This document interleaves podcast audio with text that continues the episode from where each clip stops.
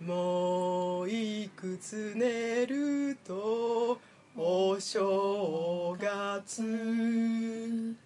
えー、2017年年内最後の配信でございます はい終いやー終わるね今年が、わりますねえー、もう飲むんかい まだ乾杯してないのにもう飲むんかい 失礼失礼いや別にいいんだけどいや好きな時に飲んでくれていいんだけどさ もう一回でもなんか普通に飲み始めたからさどうしようかと思ってでも一応触れとこうと思っ失て礼何も考えてなかったよごめんはい、まあ2017年終わりますけれども、はいなんか振り返ってみて何かありましたか このポッドキャスト始めたことかなそっか、うんえっと今年の5月ですね5月に始うんめたね早いね早いねもう経ったね結構ね、なんかありますあえっと振り返って、うんそうだねなんか映画をたくさん見るようになりましたねおーあのこのポッドキャスト どうでもいいですしょごい違う変な変な反応しちゃったと思ういやなんかさあ実はこれね今ね立ち位置全然いつもと逆で喋ってるから、うんちょっと違和感ないであるしょ入れ替わるいいよはい今ここで入れ替わってますはい失礼席替えしてます取る前に席替えしとけっつう話あやっはいぱこっちの方が落ち着くああ落落ちち着着くくね落ち着く、そうだねよかったそこ映画をたくさん見るようになりまして、はい、ろんな方の方のダサルさんの影響でねはいいやー私今何見ても面白いのよすごいねあまあだからただほら分母がね、うん見てる本数の分母が少ないから、うん小説とかも読み始めの頃ってさ、うん何読んでも面白くなかったあそういうもんかねわちっちゃい時かってんないどうだろ うなんかちっちゃい時ってさ、うん結構どんな小説読んでもどれ読んでも面白かったのよ、あそううん、なんか今その現象が映画で起きてるなるほどそうだからすごい楽しかったなって思ってますよかったおいはいおいじゃあ沙織とまさこの仕事上がりにいっぱいやってく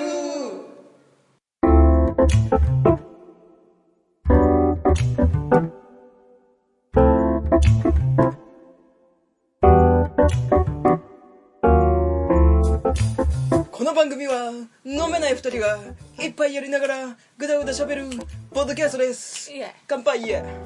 皆様2017年お疲れ様でしたお疲れ様でしたあーあったかいあったかいの飲んでますそうはいかね年内最後ということで、はいえー今年を映画で振り返ろうということで、はいえー沙織さんは今年見はたい映画トータルで、はいえーベスト10、はいえー、雅子は、えー今年公開された映画で、はいベスト5はいをちょっとやりたいと思います、はいどっちからやりますかどっちからやろうか決めてなかったねなそれ聞かなかった久しぶりの最初はグーじゃんけんぽい勝ったからじゃあ先行で選んでいいあ先行うん、すぐ終わるからえっとですね私なんで今年見た映画だけに絞ったかというと、はい今年いっぱい見たんですけど、はいどれもね面白かったからね、うん順位なんかつけられないんですよおー そんなにそんな苦しいことできないおーどどの映画にもうんいいところがいっぱいあったので、うんつけられなかったんで今年公開にちょっと絞りましたはいはいで今年見た映画は、えー、13本 あ今年公開映画ね、要はいや映画館で見た映画ってことだよね一応2017年公開映画に絞ったあのーもうほら例えば1月あー2月公開されてるやつはうワーワーとかでもそっかそっか配信されてるからうん今年公開された映画で絞りました、うんうんうん2017年映画で絞りました、はいはいはで、えー、と先にベスト5をいうんわーって言いますはいでえー、とまあ多分上位の方は皆さんご想像がついてると思うので、はいえー、とその中でも話したい話をちょっとしたいと思いますはいはい、まず第5位はいサバイバルファミリーういうーいこれ後で話しますはい第4位「ガーディアンズ・オブ・ギャラクシー・リミックスお」ーこれもちょっと後で話しますはい第3位「久保久保 KUBO 久保」日本の弦の秘密こうんれは、えー前回お話ししたので割愛しますはい第2位「ドリームクレバークレバー」誰の歌えっ、とエアロかなあ 全然分かんなかった誰だろうとこれは特に話しませんけど大好きですヤビンコスナはヤビンコスナヤビンコスナ第1位お察しベイビードライバーベイビーレボリュー ション誰の歌ベンチ全部それで返してくるのねはい以上です、はでこれでもすげえ悩んだんですがえっとね第5位にサバイバルファミリーを入れたのは、はい別に第5位じゃないんですよおただ、うんサバイバルファミりの話がしたかったのあしたかったそうそうそうでここでねじ込むしかないと思 ってえっとね「サバイバルファミリー」を今年公開された映画で、うん監督があの、うんウォーターボーイズ」とか「スイングガールズ」ハッピーフライト」の矢口忍監督です、はいで私この監督が昔から好きで、はいはいあのアドレナリンドライブって知ってる安藤正信が出てる知らない安藤正信と石田ひかりが、うんあのなんだっけヤクザかなんかのお金を盗んで、うんと逃走劇なんだけどうん知らないか、うんすごいそれが好きで、うんでその時点でもこの監督が好きで、まあ、その後ウォーターボーイズ」とかでブレイクするけど、うんなんか単純にまずこの監督が好きという前提をうん聞いた上で聞いてもらいたいうん沙織さんも見てるんだよね見ました劇映場画館で見ましたそうそうそうそうはいででこれをさツイッターでつぶやいたら、うんサバイバルファミリーのキャメラマンの方からうん「いいね」いただいて、 すっねごいびっくりした、本当びっくりするよねすっごいびっくりしたうんで、えっとこの作品はですね、えっと日本が突然謎の大停電に見舞われて、えっとそれこでどう生きていくかっていう話なんだけど、うんちょっとさ背な、ごめんね、うん背中マッサージしていいどうぞマッサージしながら聞いていい いいマッサージしながら聞いてすっごい辛いのごめん今あの沙織さんがペンで背中をマッサージしながら私の話を聞いていま 本す当すいませんいいねいいね全然聞いてあれ勝手に喋ってるから大丈夫ちゃんと聞いてるあありがとうえっ、とですね、まあ、そもそもそうえっ、となんだっけアメリカうのんなんか大停電が元ネタみたいになってるんだけど、うんうんこれ面白いのが停電っていうとさじゃあ乾電池は OK なみたいなのあるじゃん、うんあのもうそのまま独立した電気だから、乾電池もダメになる、ダメなんだよねそうそうそうあそうだよね見てるもんね見てるごめん ごめん今ひどい失礼なこと言ったねうん そうそこがまず面白いというとそうびっくりしたそうそうそうそうでえっとねこれ母と見たんだけど、うんワウワウでワウワウ様でうん、へ母がもともとうちんち防災意識がすごい強い人で結構え小さい時から防災リュックとかちゃんと持ってて、へあの部屋のそそこその、えー、と要所要所にもうんライト、懐中電灯が置いてあるようすなごごいね自宅なんですよ雅子す家ごいまあこの世界に入っちゃうと懐中電灯も意味をなさなくなるかそうだら、ねまあうん使えないと使えないんだけど、まあ、そういう2人が見ているうん映画だったのね、でえっ、とね面白いのが、うんこうだんだん段階を踏んで人間が変わっていく感じが面白いんだけど、うんその中でもトップで私その衝撃を受けたシーンがあって、うんそうサラさん見てるから言えるんだこの話うん若干ネタバレしますんでご注意くださいはい魚のシーン魚水族館水族館なんだっけ覚えてないあのね、えっと家族がね、うんえっと鹿児島に住んでる、んえっとあえっとお母さんが、えー深津絵里さんなんだけど、うん深津絵里さんの、えっとお父さんが住んでる鹿児島に自転車で行くんだけど、うんうんその途中大阪にやった時に、うん大阪で炊き出しをやってたのね、うんうんあの魚をさばいてあら汁作ったりとか、うんそういうのをこうみんなに振る舞ってたのうんでそしたらなんでこんなに魚がいっぱいいるんだろうって思って疑問に思ってふって顔を上げたら、うん目の前が水族館だったのああ水族館のお魚たちを全部さばいて、うん炊き出しに使ってくれてたわけなるほど覚えてないか今思い出 した私これ見ててさ、うんすごいなんか衝撃を受けてあなんかああお魚がいっぱいあるんだやっぱ大阪はねうんやっぱりそのあきんどの町だし、うん何かしらで魚釣れたりとかあったのかねみたいな感じで見てたら、うん水族館の魚水族館の魚提供してくれたんと思ってあーあってなってーでもあれじゃない多う分ん電気がないからダメになっちゃうんだそうそうよそうねだったらそうなる前に振る舞っちゃおうっていう、そのなんうかんうん思いっきりの良さうんそうだね大阪って感じ あと魚魚って思ってうんちょっと悲しい気持ちになりなが らでも尊い命はいただいておこうと思って、思ってうん自分がそこにいるかのようにそうそう、うんあそうこの映画のポイントはね、映う画をん見に行くっていう気持ちじゃなくて、うん自分がこの世界にいたらどういう立ち回りをするかっていう感情移入をして見てもらいたいうんうんできればそうだねうんいろんな人が出てくるんだよね、うんあのアウトドアが得意なご家族とかは、うんあのその知識を駆使して、ううまいこと生き抜いたりとかするんだけどこの主人公家族はそんなに知識が豊富じゃなくて、うん結構ギリギリまで移動もしなくて、うん結構ごあのごてごてになっちゃってるっていうのがあって、うん例えば水買うにしても、うん最初は1000円だったのに、うん行けば行くほど2500円とかってどんどん値上げしてって、で最初は紙がちゃんと紙のお金が機能してるんだけどどんどん意味なくすってくじゃん、うんうんうん物々交換の世界になるじゃん、うんだからいかにその紙というお金というもののあの曖昧さというか、生きていく上で宝飾類とかお洋服とか全く意味がないっていう,、そうだねそう米と何かを交換だったら水とか食べ物とか、それこそお酒とかお酒は腐らないから、じゃないと意味がないっていうそのうん極限の感じ、うんなので政子家はもともとその常備のおかずというか、うんあのご飯があるんだけどあと水もいつもペットボトルで溜めてるんだけどすごいねいやなんかある程度何かあった時に、うんせめて3日間は食いつなげるような蓄えをしておこうっていうのが方針なんだけど、ううんうんだからあもっと水用意しとこうと思って、偉い水は物々交換のさ多分最多なそうだね出番があるかうんらって思いましたね、いや私全然用意してないやまあ多少は考えといた方がいいあの東日本大震災の時にさ、うんあの帰宅難民とかになった人たちとかうはん多少これで記憶が蘇ると思うんだけどうんあの時確か近くのコンビニ行ったらすごい行列でうん水とか食べ物ほとんどなかったのね、へだからそれを思い出すとやっぱ常に食べられるものを用意しておくっていうのは大事だなと、防災意識って大事だなって思いました、でも私はあとそう一番言いたいシーンがごめんね長くなっちゃうけど、うんこれもうこれで終わる全然全然全然喋ってくださいこれで最後なんだけどあのねご飯のシーンがあるじゃないですか、いろいろあったけどねうん途中で、えー、とみんながもっと疲弊して、うもう水もご飯もほとんどなくてくたってなってる時に、うん豚がいて、あはいはいそうはそいうでみんなで豚捕をまえるそうやつそう捕まえてうんさば、こうと思ったけど当たり前だけど豚さばいたことないかうんらうんうん分からなくて困ってたら、うんあの養豚場のおじさんが来てくれて、えー豚をさばいて一緒にお家まで連れてってくれて、うんご飯をこう振る舞ってくれたのね、うんうんうんその「飯あるぞ」っつってみんながバッて言って、うんその最初のファーストカットがうんお漬物だったの、はいはい覚えてる覚えてる、うんきゅうりと大根うとんナスのお漬物、うん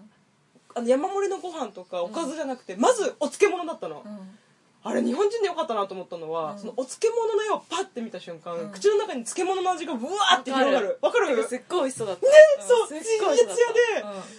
たあ湯気が立つ味噌汁とかじゃなくてお漬物なんだってことねになんかすごい感動して、でしかもその後お漬物の横に目玉焼きがあるのねうんうんうん目玉焼きの高価さよまず目玉焼きって卵だから、うん鶏がいないと手に入んないじゃん、うんだからあの極限状態で卵が食えるってねえ相当レベルが高いことなのよ、うんお漬物来てからの目玉焼きに醤油かけて割ってとろりさせてからのご飯とろりさせてからのご飯その後燻製された豚のお肉、うんそれは食べながら泣きますわねえうん美味しそうだった私の中の、えー、と映画の素敵なご飯シーンベスト3に入りますねあーわかるすごいあれは美味しそうだったあれはちなみに第1位は「ハウルの動く城」の目玉焼きとベーコンなんですけどハールか、うん覚えてないかもなまあカリオストロのミートボールスパゲッティも好きなんですけどあー、まあほとんど早尾作品ばっかりなんですけど、そうあっちパズーの方のあトーストとあ あいいねあれは覚えてるけどあれはあれもいいねそうそうそうそう本当にあのシーンは美しいあのシーンだけ私繰り返し5回ぐらい見たええ最初のファーストのお漬物からの流れ、 すごいねいやーご飯って本当に衣食住が安定してるっていうことは、やっぱ人間として生きる最低限なんだなって本当に思った、だから5年に1回はサバイバルファミリー見て自分を戒めようって思いました、あ以上ですーなんかね前半の方がすっごい好きだったかあも本当に、うんあもっとわちゃわちゃしてた時そうなんかどうなっちゃうんだろう、うんうん何もわからないみたいうんうんなうん部分がすごい好きで、うんあとすっごい好きだったシーンが、うんあれお父さんはそういう人じゃないみたいなこと言うじゃん好き好き好きあそこめっちゃ笑ったそうそうそう頼りなくて口だけじゃんお父さんって口だけじゃんって言ってふかっちゃんは、そういうお父さんがそういう人だって分かってたでしょそうそうそうそうってそ言ううあるあるあるじゃないけけどどさ、うんうんあのあるよねあっての思っ小て日向さんのさ「えそう思ってたの?」ってあの表情ね 面白かったあそこお父さん最後までカツラを手放さないんだけど、うんもう最後の最後でもう手放したところもいいなってうんうんうん思いましたね、うん、物に執着するのはやっぱ良くないねっていうなんかどちらかというとうちの、ううんちって私の実家の方の家庭は、うんこの人たちみたいにうん後手後手でいっちゃうだろうなっていうのがすごいリンクしたから、うんうんうん自分を重ねるの面白かっああ、そうだから早い段階で動けるかどうかってねね分かんないよね、うんだからなってみないと分かんないけどそのやっぱ防災意識は常に持っていたいなったてそうだね思いました、ありがとうございましたまさこの2017年振り返り終了でございますもういいですかうんあえっ、とガイディアンズ・オブ・ギャラクシーのこともちょっと話したかったんだけど、話しなよえー、とこれ はあの追伸でポッドキャストさんを聞いてくださいということでよろしくお願いいたしまそれでいいんすかいはいあのすごくあの実は私ワンを見てなくてああそう2だけ見たんだけど、うんそれでもすっごく面白かったし泣いたえ以ー、上終わり終わりでは沙織さんどうぞ、はーい、えーじゃあ私は、えっと、今年見た映画映画、うんえっと、映画館で見た映画と家で見た映画うん全部含めてうん126本だったんですけど126本でもあれなんですすごく少ないんです、うんあの大体毎年200ぐらい見てたんですようんだけど今年はまあいろいろあって見れなくうて、ん特に映画館に全然行けなくて、うんもう少し精力的に行ってたの去年まうんでうんは、ま、ほんと全然行けなくて、うん126本中映画館で見た映画6本しかなか ったあそうだったんだそう6本しかなくて、うんだからなんかもう全部んひっくるめてのベスト10をうん、うん、考えました、新作旧作含めてねそうでだもから2017年見たものねそうそうそう、私は個人的に見たランキングです、うんはいお願いしますだからめっちゃ古いの出てくると思うんですが楽しみすいませんがそういうことでやらせてもらいます おいでは第10位10位えっ、と「シェルタリング・スカイシェルタリングスカイ」これ結構古い映画で、ジョン・マルコビッチと、うんなんだっけな誰かが うんデブデボラ・ウィンガーだっけな、うんが主役のうん話なんだけうど、ん面白かったです、うんなんかねうんなんかねなんなんだなんだっけななんかすごい暑い方の国砂漠とか、うんうんうんそっち系の国に旅行しに行く話なんだけど、うんすっごい綺麗なシーンがすうん一つだけあっうて、んそこが本当に忘れられなくて、でなんか淀川長春さんってさうんうんああはいはいはいさよなら、さよなうんうらん、さよならの人いるじゃん、うん人ねうんあの人がなんか美しい映画の一本として常に上げてた作品だったの、へえそうそうそうそれですっごいそこのシーンがめちゃくちゃ綺麗だったのをうん忘れられなくて、10位に入れました、シェルタリングスカイうん、うん内容は結構きつかったんだけどあそうなんだストーリー的には結構ヘビーな感じちょっとうんちょっとヘビー、うんしかもなんかこういう暑い方の国ってハエとかすごいでじうんゃ、うんんうんハエがやっぱすごくて、あー私いけないなって思っちゃった、視覚的にも厳しそうだねあのうん、なんかそういうの気になる人はね、うん虫がダメな人厳しいね厳しいかも、うん次9位9位ナイトクローラーナイトあ聞いたことあるねこれはジェイク・ギレンホールっうんて人が確か主役で、うんなんか、えっと、報道カメラマンを個人的にやるんだけど、うんそれがどんどんどんどん行き過ぎて、えっとなんていうのサイコパスみたいになっていくって話なんだけど、うんあこんな胸くそ悪いうん主人公をうんなかなか見ないなって思った、へえここまでなんかもう虫唾が走る主人公っていなかったなって思って最低って感じ最低の主人公だったうんそれが超面白かった報道の人そうなんかニュースとかのさ、うん事故現場撮ったりするあカメラマンををなんか向こうってなんか個人でやってうん売りつけることができるみたいなのね、へーニュース番組にうんでなんかたまたま一回やったら売れちゃって、うん味を占めて、そういうその仕事をやり始めるんだけどあじゃあ悲惨な現場にわざわざ行ってそうそうそうそうもそこまでするっていう取り方するとかそうそうそうそうそあうーそれは胸くそ悪いねそううんそれがどんどんエスカレートしていく話あーでも最終的にみたいない最終的にはどうなっちゃうのかなみたいいね 確かねネットフリックス入ってたんだよねな面白いよこれすはごい見面よ白いうほい次8位きっとうまくいくきっとうまくいくツイッターでつぶやいてたねそうなこれ愉快なインド映画です、うん以上です 早い次 第7位ララランドおここに入れました入れたのねはいえーっとまあみんな見たよね、うん以上ですちなみに言うと私もそのへこの辺くらい あなほら7位ぐらいうん7位ぐらいあ本当、うんだいそうだよね、うん、それこれこれあたりそこのんぐらいあたり、うんうんまあ、今年13本しか見てない けどはい、はい、第6位第6位オーバーフェンスあオーバーハンスそうか今年かえオーそうバーハンス今年か私が見たのはねあそうかごめんねごめんねそうだごめん ねごめんねうん、もっと何年か前だけど、うんうんこれも話したので割愛します、はい過去回参照、はい第5位第5位「ゾディアックゾディアックああ」これデビッド・フィンチャー会で話したのでうん割愛します、早い第4位 第4位パターソンお来たパターソンはねやっぱ今でも思い出すとね、うんふわーっとしたうね、ん和やかな気分になれるからうん4位に入れましたおおいいね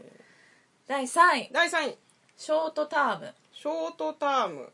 これも結構古いんだけど、うん正直10年ぐらい前から、うん多分気になってて、うんずっとビデオ屋でうんジャケットが気になってたの、うんだから借りよう借りようって思ってずっと借りてなかった作品うが、んうんたまたま CS でやってたから、うん見てみたら、うんめちゃくちゃ良かったもっと早く見ればよかったって思ったんだけど、えーうんなんかねえっと、身体障害者とかうんの子供たちをうん預かうるん施設で働いてる女の人の話なんだけど、うん身体障害者じゃなくてもなんかちょっと問題抱えてる子とか、あとなんか親行き場がない子とか、うん親に見放されちゃった子とかを育ててる施設かうんうんすごいね、ういいです、んそれだけうんあいいいいなもう もういいですはい第2位ブロークバックマウンテンあ見たんだねこれいつのだよって話だけど話題になってたもんねもう10年ぐらい前のアカデミー賞とかそうだよね取ってたうん取ってた取ってたよね、うん作品賞取ったかはちょっと忘れちゃったけどこれ見た方がいいんだよねめちゃくちゃ良かったあこれやっぱりうん、すっごい何がいいって、うん話自体うは、んカーボーイのゲイの話なんだけど、うんうんあのなんか景色がいいああそうなんだえっとなんかアメリカのう北部の方かな、うんちょっとわかんないんだけどなんか森んうん森に行くのこのカウボーイたちが、うんでそこでいろいろ恋愛をするんだけど、うんその森の景色とかが本当なんかガチ好みでへえすっごい綺麗でこれ監督誰だったか覚えてる有名な人、んだよね私もちょっと今ちょっと気になる からブロックバックえーっとなんだっけなえっ、ー、とアンリーあそうアンリーそうそうそうそアうンリーって他に何やってるあはい割愛出てこないどうぞほあのお話に戻っていいよーまあとにかく自然が綺麗だったっていうのうと、んあとは今まで見たことのないシーンが出てきた、おそれっていいネタバレに関わってくるうん、でも言っちゃだって古い映画だし言っちゃっていいいよねいいよいいよいいよなんか、まあ、要はうん主人公、あこれも前ジェイク・ギレンホールなんだけど、うんとあの死んじゃった人ダダークナイトやってた人ヒース・レジャあーあはいはいはいの2人なんだけうど、ん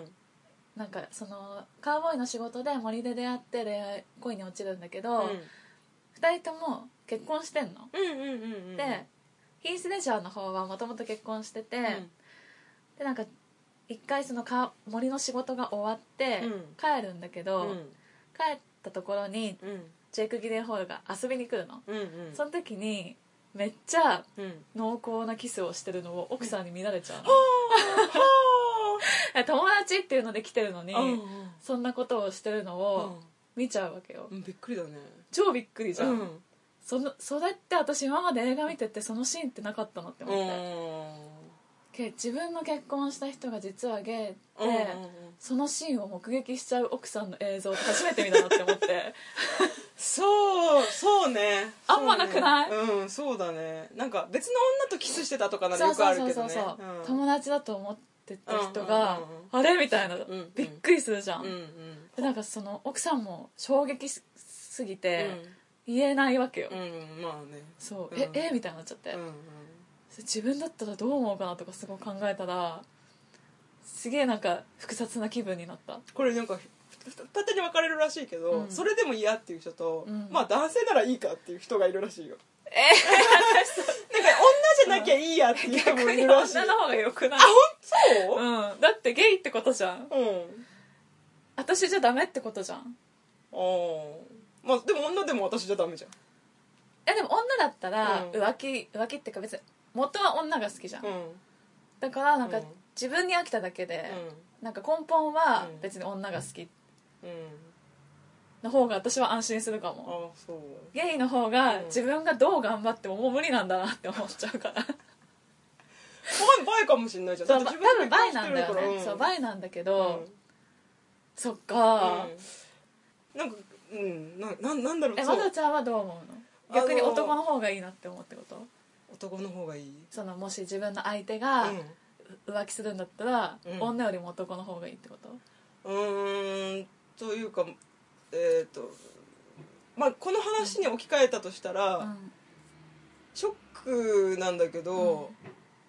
もう自分じゃない人とキスしてる時点で、うんもうダメだから、うんそそこがゲイとかゲイじゃないとかはうんどうでもいいっていう感じわかる伝わるかなこの感じああ別に男の人とキスしてようが女の人とキスしてようが、うん自分じゃない人とキスしてる時点で、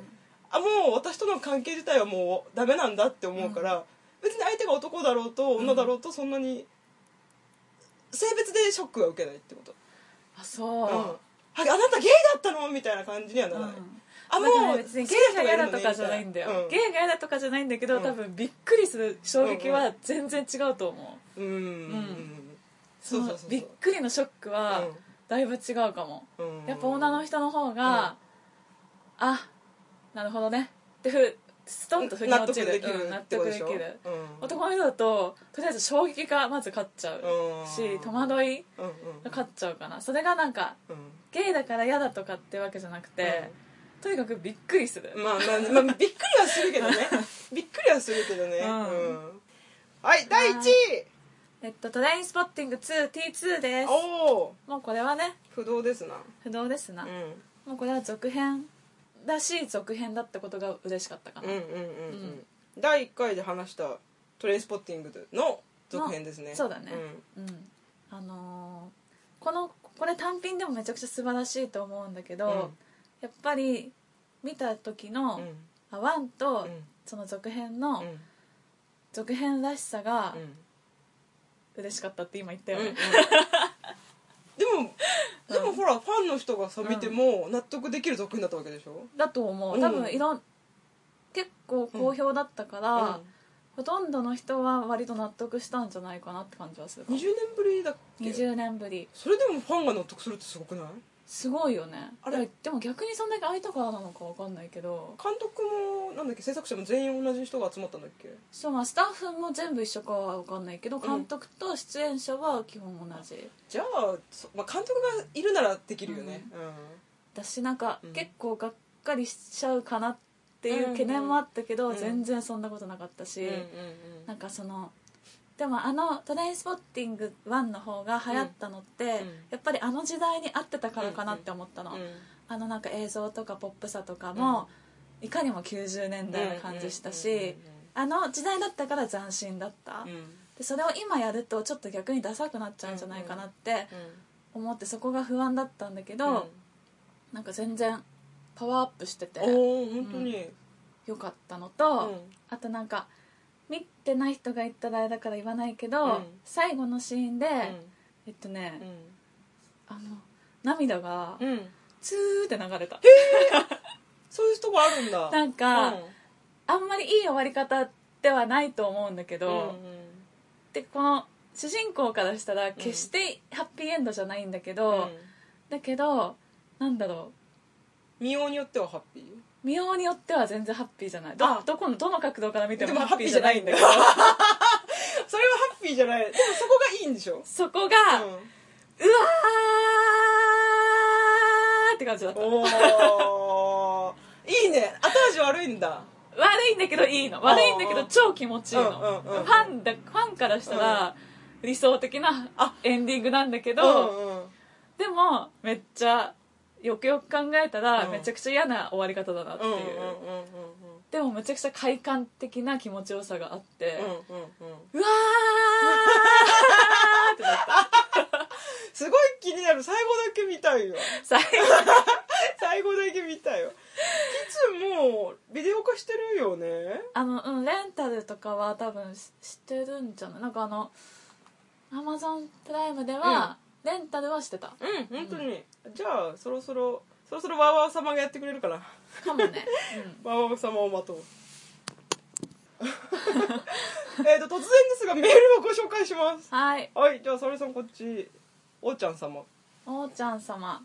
初めてメールします、はい、スペックは嵐と同年代、うんかろうじて女 うん、うんアイドルオタク、うんかっこ坂道系、うん座右の銘健康第一いいっすうんいいねっ、すね名はおーちゃんと申しまおーすちゃんお二人のトーク毎回楽しく聞いてますありがとうございます私もお酒飲みながら聞いてますお好うきなお酒はビールですああいいねとは言いながら普段は第3のお酒しか手が出出せない一般市民ですわ、かります、うんプレモルは特別な日に飲むのですその通りですです駄菓子のトークを聞いて触発されました、うん早速都内の駄菓子屋を検索して休みの日に行って大人買いしようと思います、うんもちろんお酒とともにうん昔の値段より値上がりしててきっとおセンチな気分になるんでしょう私はすももが赤い酢に使っているのをよく食べてました、うんあの酸っぱい汁を酸っぱい酸っぱい感じながら飲むのが好きでした私も、これからも同じ嵐世代として女属性として応援しております、ということですありがとうございますありがとうございますおちゃんさんもありがとうございますあの駄菓子会についてのあれなんですよねね私さ駄菓子会さ、うん個人的にはすごく好きなんだけど、うん全然面白くないだろうなと思ってたの聞く人は、でも意外と駄菓子会の反応が多くてうんうんうんうんうん嬉しい、そうだね、うんでも多分面白くないあれ、ね、面白くいか面白くないかって言ったら全然面白くないあれ何回聞いても面白くない面白くないところが面白い あれはもうね最後のオチに行くための前振りしかないから長い長い前振りだった、ね、そうそうそうそうあのオチに行くための前振りだかあのおーちゃんさんのメールさ、らなんかなんていうのすごいさ、うん、うん、なんだろう軽くてよくないなんだろあのうー、なんかあのふわっとしててすごい好きノリが軽いっていうかそうノリが軽いというか嵐と同年代ってこと嵐と同い年ぐらいってことそうでしょじゃあ30代前半ってことかなくらいじゃんじゃあ我々と一緒だねうちら割と同年代ってことだよね、あのね急にねこの座右の銘が入るとことか好きそうそう 座右の銘健康第一そうおーおーおーみたいなあのねいやわかんない失礼かもしれないけど、うすごい気楽に送ってくれたんだよっていう感じ がめちゃくちゃ気分良かったあのねあ気の持ちよかった正しいメールだよねそうそうそうそう正しいメールだからなんか返信うもんふわっと返してて楽しかったのすごく もうねあの私結構その、えっとかろうじて女から始まって最後、えっと女属性としてねそのなんかね女っぽいみたいなのをふわりさせてくるところにすごいなんかオタクっぽさを感じるわんかだよるわかるわかるわかる やっぱ女女オタクってさ女もどきとかうんあの生物学上は女とかいう表現をよくなすんるからか女っていうことに言い訳をつけてそうそう別に女ですでいいのになんかちょっともやっとさせるところがお嬢さん多分オタクなんだろうなってその同じオタクとしてああっていうそのなんだろう同類の感じを受けましたねあ面白かったありがとうございましたありがとうございましたありがとうございましたえーメールもいついただいておりますはいえっ、と、ジンタさんからいただきました。はい第42回、まさこが選ぶアニメベスト10、拝聴しました。いえー今回のベスト10、僕はアニメや漫画が大好きなので、大変興味深く楽しく聞かせていただきました。はいえー話し手のまさこさんの熱のこもった解説も分かりやすく聞きやすく最高でした、さらに聞き手である沙織さんも話を盛り立てる相槌と「よいしょ」がお上 手でまさこさんの話を補いさらに促進させるパワーを与えるのを聞いているとこのお二人はアニメに出てきそうな名コンビだなと思いながら聞き入ってしまっていたのでしたルパン、シティーハンターが上位なのが熱いですね。雅子さん好みの男性キャラクターの共通点が分かりやすくて面白かったです。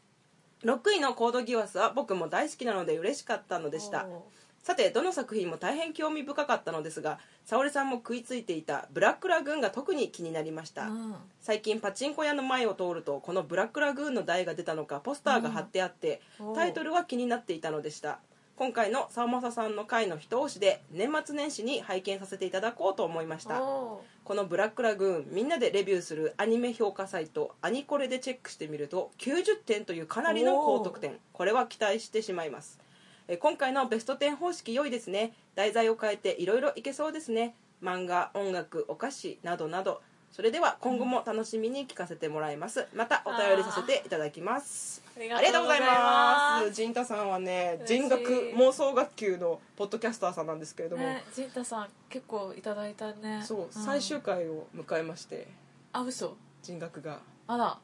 実は第100回であらはいまあ